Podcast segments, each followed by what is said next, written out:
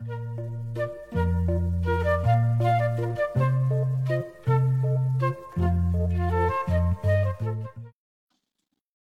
位听友，大家好，这里是音频节目《小故事大道理》，今天是第十七期六字真言，时间大约两分钟。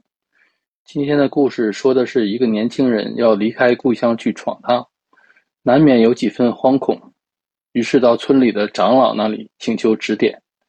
长老听后很高兴，孩子，人生的秘诀只有六个字，今天我先告诉你一半，供你受用半生。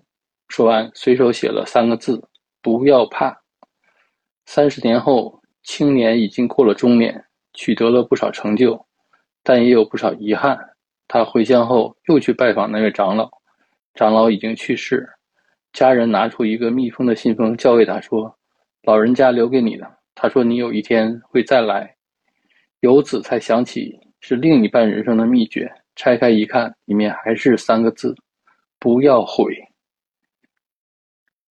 在年轻时，我们一无所有，勇敢是我们最锋利的武器。逢山开路，遇水搭桥。我们走遍世界的角角落落，尝试各种可能，把握各种机会。不要怕，让我们走出了一条属于自己的路。中年以后，进入人生的下半场，经历的事情多了，往往不能尽如人意。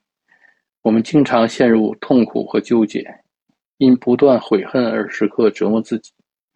有句古话：“人生哪能多如意，万事只求半称心。”我们要学会和自己和解，学会放下，安住于当下的拥有和满足。